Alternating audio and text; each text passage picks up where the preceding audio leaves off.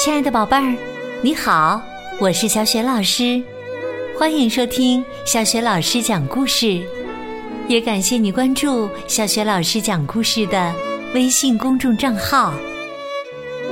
下面，小雪老师继续为你讲《营救橡果男孩》的下集。《营救橡果男孩》选自新学童书出版的《艾莎贝斯克》。百年经典绘本系列，好啦，故事开始啦！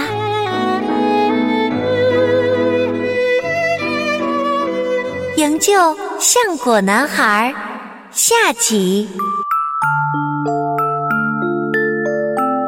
上一集当中，我们说到，橡果男孩和小榛子人儿坐上大船，启航回家。可是，在路上，他们的船被栗子男孩不小心弄坏了。栗子男孩开始手脚麻利地修起船来。他们确实很能干，而且点子真多。他们总是高高兴兴的，把一切都变成了愉快的游戏。他们真是无所不能啊！小榛子人儿和小丸子甚至开始佩服起他们来了。小榛子人儿坐着栗子男孩们修建的升降梯上上下下的玩儿。突然，他看到了大尾巴松鼠先生。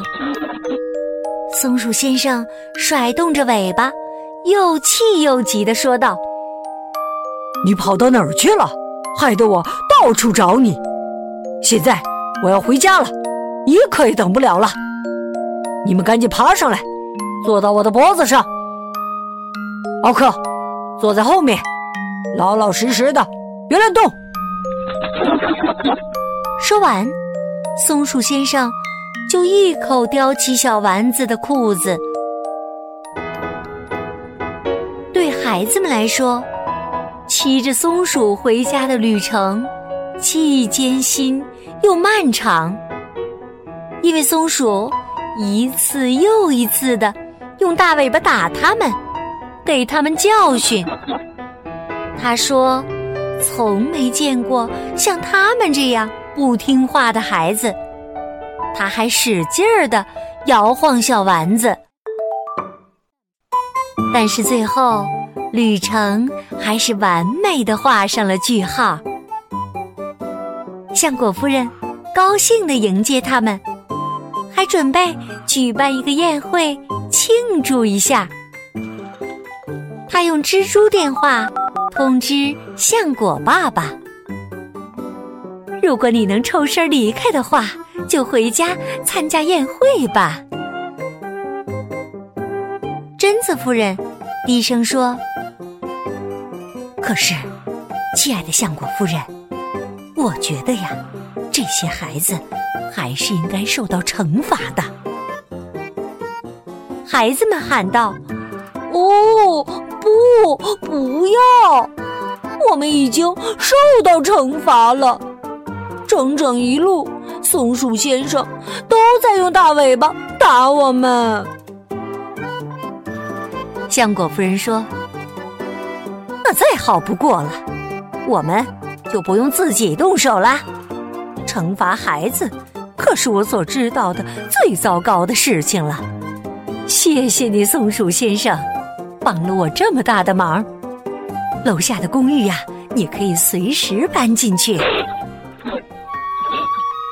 很快，大尾巴松鼠就带着松鼠夫人和四个孩子搬进了橡树里。他们也参加了宴会，松鼠先生还是宴会的贵宾呢。他们品尝了宴会上所有的食物，觉得最好吃的还是坚果。宴会刚刚开始，橡果爸爸就回到了家，他身后跟着五只。橡果甲虫。他们已经在外面种了整整一天的橡树林了，现在想回家好好的放松一下了。橡果夫人的咖啡四处飘香，大家都被吸引来了。小蔷薇果精灵带来了鲜红的蔷薇果汁，榛子夫人拿出了最美味的榛子小面包，蜜蜂带来了又甜又浓的蜂蜜，松鼠夫人带来了一个又漂亮又好吃的松果，杜松精灵打开了一桶。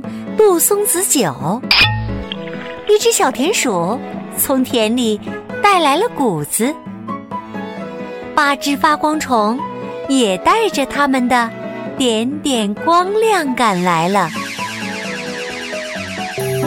橡树脚下，大家围绕着巨大的树干跳舞。天上，月亮的银盘已经挂上了树梢。它像一盏明灯，照耀着林中欢乐的宴会。然而，我们的故事也在最美妙的宴会中结束了。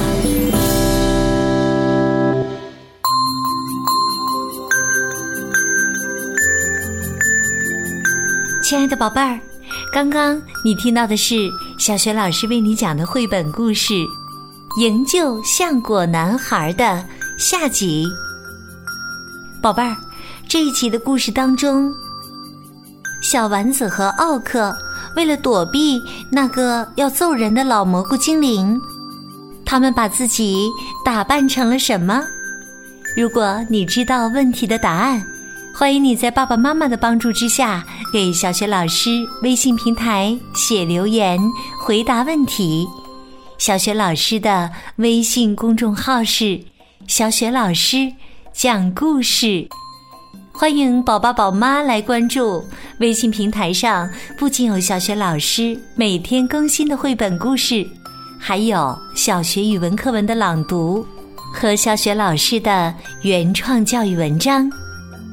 我的个人微信号也在微信平台的页面当中，可以添加我为微信好友。好了，我们微信上见。